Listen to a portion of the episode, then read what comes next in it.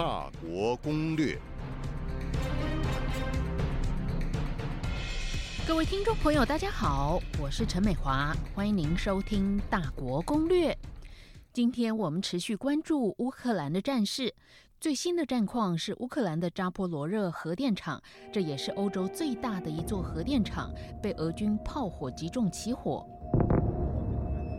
关于乌克兰最新的战况，我先请台湾的国防政策研究会中俄问题研究员鲁斯宾来告诉我们：是俄罗斯军队已经开始了这种无差别的地毯式轰炸。俄罗斯军队已经派出了第一点，他派出了精锐的这个正规军。然后他又派出了这种比较重武装、重装甲部队，对乌克兰进行一个围城战跟一种快速推进的方式。哈，现在很明显，俄罗斯军队已经转入到了巷战模式。嗯，所以其实所谓的巷战，也就是呃，顾名思义就是巷弄的战争，已经变成消耗战。嗯，巷战就是非常耗时间。巷战我们可以参考，就是以前美国发动的九一反恐战争，还有这个叙利亚伊斯兰国的战争。到最后，大国都被卷入，像那个阿富汗也是，到最后大国都被卷入这个长期的一个消耗性的一个战争。但乌克兰这次不太一样的是，因为他这一次面对的是俄罗斯已经动用到准备核武等级的一个正规性的这个轰炸，这是前所未见的啊！说这个战争会持续扩大规模化，而且呃，双方从外交谈判看下来也没有要让步的迹象。嗯嗯，对。现在就说有没有什么样的指标我们可以去看、去评估这个战事？好，从两个层面，第一个层面比较大家容易判断的就是从外交谈判层面。啊，外交谈判层面就是大家要去看的是说乌克兰跟俄罗斯双方之间的地点的选择，因为从这一点可以看得出双方的较量的一个结果，这个其实就反映了战争的局势，嗯。啊，比如说像是乌克兰跟俄罗斯选择在了白俄罗斯的这个边界的格梅利州，格梅利州它靠近乌克兰基辅比较近，那所以乌克兰才愿意派人在这边去谈。这相对的说明了乌克兰局势这场战争局势对乌克兰政府军的有利性，或俄军的这个比较没有符合他预期的这个成这个失败哈。所以其实基本上从这个可以去看出接下来的外交谈判那个地点的选择跟考量，是否偏向于某一方。如果都是中立，甚至是偏向乌克兰那一方，那可以说明现在这场战争它的真实状况是什么。这是第一点。第二点是，因为现在俄罗斯军队已经在开始这个无差别的攻击了，所以接下来看的是。乌克兰的它这个重要的战力就是外籍兵团，嗯嗯，它的这个国际志愿兵的加入进去以后，对乌克兰整个战局其实有会非常大的影响。那就是看说这个外籍兵团它抵达到基辅跟哈尔科夫，因为这这场战争整体看下来，它就是两个重点，一个重点就是基辅，一个就是哈尔科夫。哈尔科夫它是离俄罗斯边境比较近的城市，所以外籍兵团它里面结合了北约各成员国退役军人或者是现役军人或者是。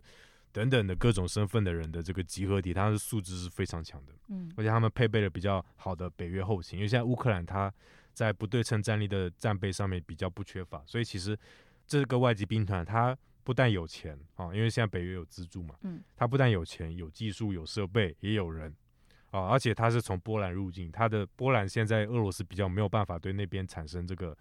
呃，飞弹的这个威胁，因为它比较靠近这个波兰内陆，它离俄罗斯边界相对比较远啊，因为中间还隔着波兰跟白俄罗斯，所以我们接下来要看的就是说，这个外籍兵团它有没有办法快速的先去夺取这个基辅跟哈尔科夫外围的一些重要的战略据点啊，比如说像是机场，嗯嗯等等的一些，这这是可以接下来观察指标。像目前双方还非常焦灼啊，就是。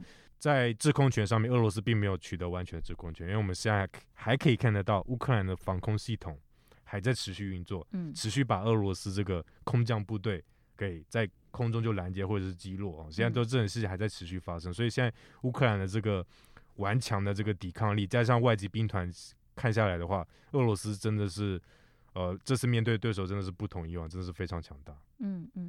那目前为止，对乌克兰比较不利的是什么？乌克兰是不是有核电站已经被占领？乌克兰现在境内有大概十几座核电站，大概有十三座啊。而且波罗扎热这这个城市，它是全欧洲最大的这个核电站城市。嗯，哦，它现在已经被俄军有效占领。嗯，那这个对乌克兰的这个电力供应有比较致命性的影响。但是北约它是否可以透过，比如采取这个西部？北约那边的这个电源的输送，而像储电设备等等来去解决这个问题不一定，但是很明显的对乌克兰来讲，目前比较不利的是这一点以外，还有一点就是俄罗斯的这个核武态势，哦，战略核武，嗯嗯，你怎么看这一次美国的角色跟美军的角色？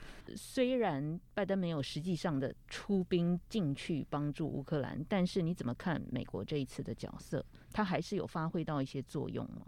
基本上，美国在这一次的角色里面是相当主导性的。我相信这次乌克兰军队这么厉害哦，他首先第一，他得到了之前前几年美国良好的培训以外。美军他透过外籍兵团，你人都已经到位，你人都进去了，你我今天美国要派一些军队去支援你，我就说我是退役军人就好，这是很多种方法。何况是你现在乌克兰已经得到了北约的这个钱、金钱的支持跟后勤的支持，还有德国的态度的转变。德国它本来是一个奉行中立，甚至对乌克兰是比较消极的一个国家。嗯，我们可以看到前两三天，它德国的外交立场突然转变，变得非常强硬。对。这是说明德国它其实受到了国内外相当大的压力，除了国内以外，外部压力就是谁？就是美国。拜登政府这次最大的成功就是他迫使德国这种比较重要的北约的这个欧陆强国哦，做做个重大转向，说明乌克兰它会持续得到这个欧盟、北约各国的这个更强力的支持。嗯嗯。那美国是否参与进去？有。它这个技术指导都有在做远程的，嗯，我虽然你不是，我知道你不是北约，我没有办法光明正大进去帮你，但是我派我的退役有良好作战素质的军官进去帮你，跟你一起作战，我甚至去教导你的民兵怎么去用更好的标枪。现在那个乌克兰他得到了这个北约提供援助的这个标枪系统，现在那个美国啊，就是视讯远单，让乌克兰军队把那个标枪。设设计的那个全程画面全部都录下来，嗯，给那个美国看，嗯，美国看完就是说，哎，你这个问题出在哪？你那个按钮怎么按？哎，这样子才对什么的。其实从头到尾，美国都有在介入，美国他有给乌克兰非常好的一个支持跟技术上的支持。嗯嗯，好的。刚才谈到美国发挥的作用和美军的角色，虽然拜登说不会派兵去乌克兰跟俄军交战，不过美军没有出现在战场上，并不表示美军没有支援。美国在大约一个月前陆续派了几千名的士兵去乌克兰的周边国家。接下来，我要请台湾的退役中将杨六生来谈一谈。杨将军曾经被派到美国北卡的绿扁帽部队进行特种部队训练半年的时间，请教杨将军怎么看美国在这场战争当中的角色。美国他利用高度的情报了解乌克兰整个的情势以及内部他的军力等各种方面，他们事实上有非常深度的合作。嗯，所以美国就宣布会派遣特种部队进驻乌克兰周边的国家。那特种部队是美国专为境外作战而组训的部队，其专长就是境外作战。嗯哼嗯，所以有理由认为。这个特种部队在将近一个月前已经进入乌克兰部署，训练他们的部队。嗯不然乌克兰的部队哪里在那么短的时间就能够熟练使用美军的武器？嗯嗯哼，以往他们都使用遏制的武器。嗯哼，最短期内他们可以掌握美国的防空跟反坦克的武器，这一定是有相当数目的美国人在做的。而且特种部队另外一个专长，嗯。就是在别的国家主训他们的反抗军，嗯，啊，所以我相信美国经过一个多月的准备，提供高度精确的警报，跟乌克兰非常紧密的合作，嗯嗯，他也跟乌克兰提供了各种的策略。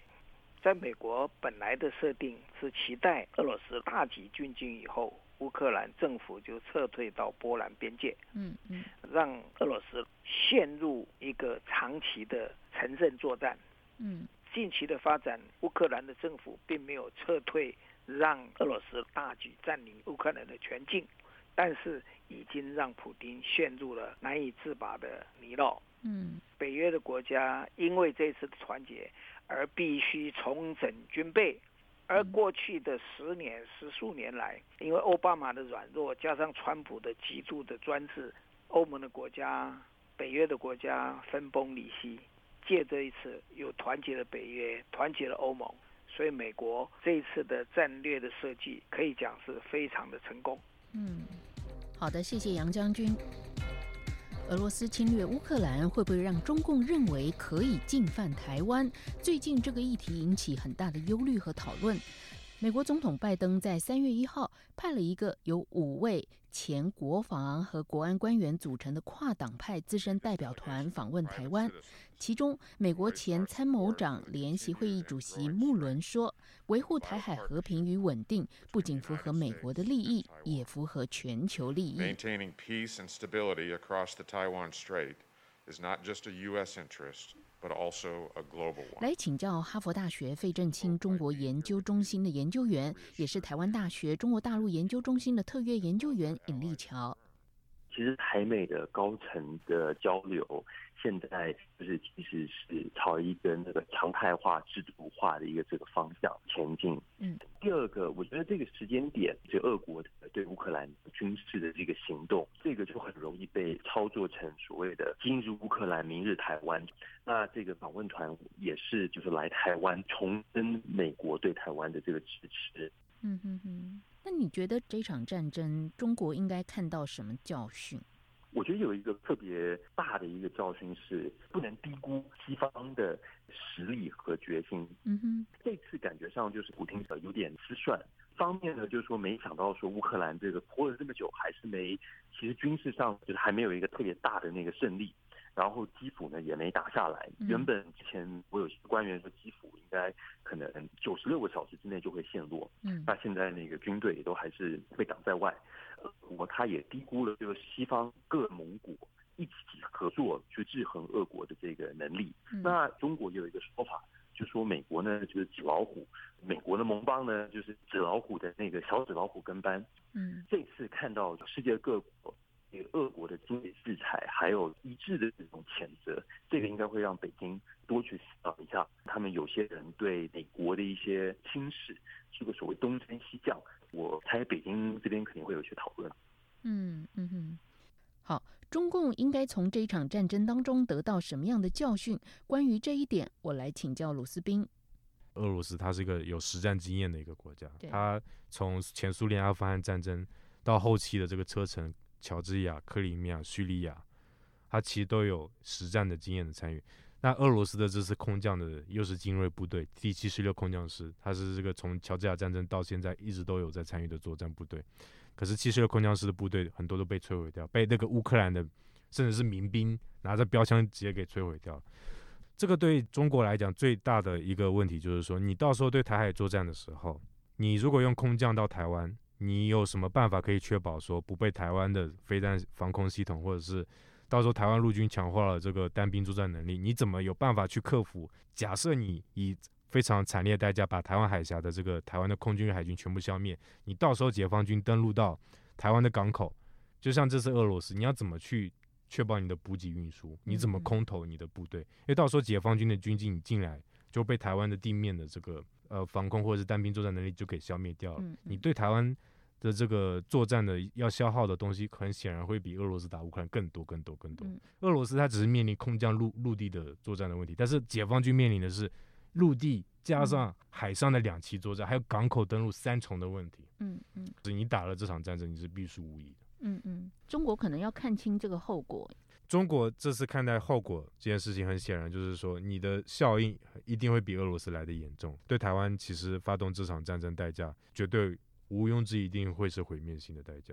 嗯嗯嗯，啊，这种作战很明显会把你整个政权都会摧垮掉。所以你最好的方法就是不要跟台湾开战，因为你没有这个能力。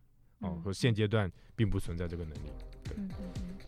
再来请教林炳佑，林炳佑和朋友写了一本《阿贡打来怎么办》这本书里头，对于中共犯台有很多的看法。来请教林炳佑。连乌克兰都可以在差距比台湾跟中国之间差距更大的情况之下还做抵抗，那我觉得台湾在这方面还不至于到那么悲观。台湾在军力建设投资跟乌克兰军力建设投资上其实相差就很多，所以台湾其实本身是投入很多资源在做军事的建设，那它的从装备到体制应该都会比乌克兰完整很多。嗯，从外力支援的这个角度来看呢？从外力资源的角度来看，我我觉得最重要其实就是你的国民呢，哈，有没有去表达抵抗的决心？嗯嗯，好的，谢谢林炳佑。战争的确不能单纯看军事力量，也要看外援，而更重要的是抵抗的决心。今天谢谢几位专家提供看法，也谢谢您收听《大国攻略》，我们下一次再会。